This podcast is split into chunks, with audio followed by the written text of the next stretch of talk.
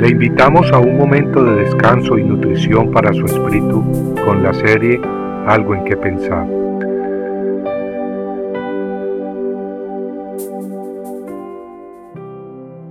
Ilusiones nada más. Se levantaron muy de mañana y cuando el sol brilló sobre el agua, los moabitas vieron el agua frente a ellos tan roja como la sangre. Segunda de Reyes 3:22.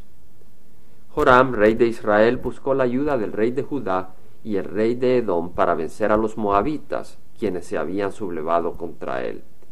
Se dirigieron pues hacia territorio enemigo, y cuando llevaban siete días de camino, sin encontrar agua para el ejército ni para sus animales, el rey de Israel exclamó, Jehová ha llamado a estos tres reyes para entregarlos en manos de Moab. Joram era un hombre malo ante los ojos de Dios, y al ver los problemas que su ejército enfrentaba, aún antes de empezar la batalla, pensó que Dios quería destruirlos. Él pensaba así, pues era un hombre idólatra, que no seguía al verdadero Dios de Israel. Sin embargo, el rey de Judá que iba con él sugirió que consultaran con un profeta de Jehová. Aceptando la petición del rey de Judá, los tres reyes, el de Israel, el de Judá y el de Edom, fueron a donde estaba el profeta Eliseo, quien profetizó diciendo, Así dice Jehová, haced en este valle muchas zanjas, pues así dice Jehová, no veréis viento, ni veréis lluvia, sin embargo este valle se llenará de agua, y beberéis vosotros y vuestros ganados y vuestras bestias.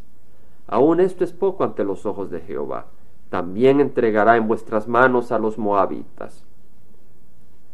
En segunda de Reyes 3:20 leemos que aconteció que por la mañana, a la hora de ofrecer el sacrificio, he aquí, el agua vino por el camino de Edom, y la tierra se llenó de agua. Cuando los moabitas supieron que los reyes de Israel, Judá y Edom habían subido a pelear contra ellos, se agruparon en la frontera. Cuando se levantaron de mañana y miraron hacia el campamento de los israelitas, aparentaba que estaba bañado de sangre.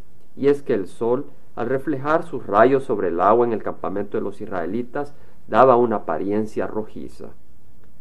Los moabitas creyeron entonces que los ejércitos de Israel, Judá y Edom se habían matado entre ellos.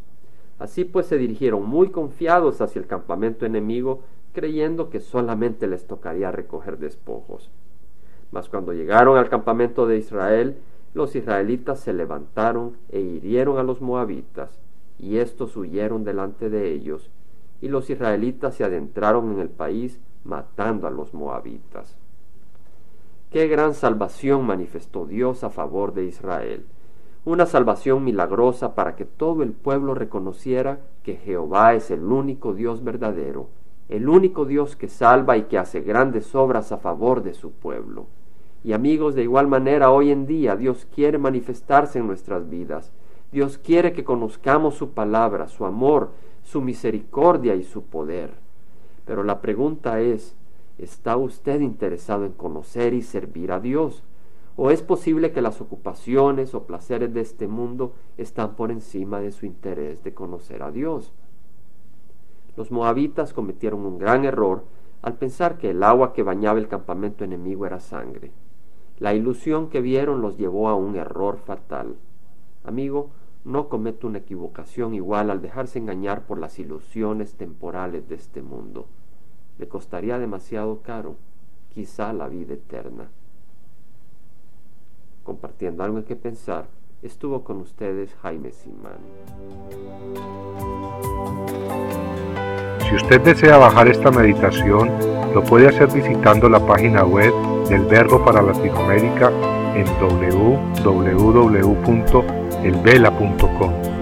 Y el Vela se deletrea E L B de verdad E L A, donde también encontrará otros materiales de edificación para su vida.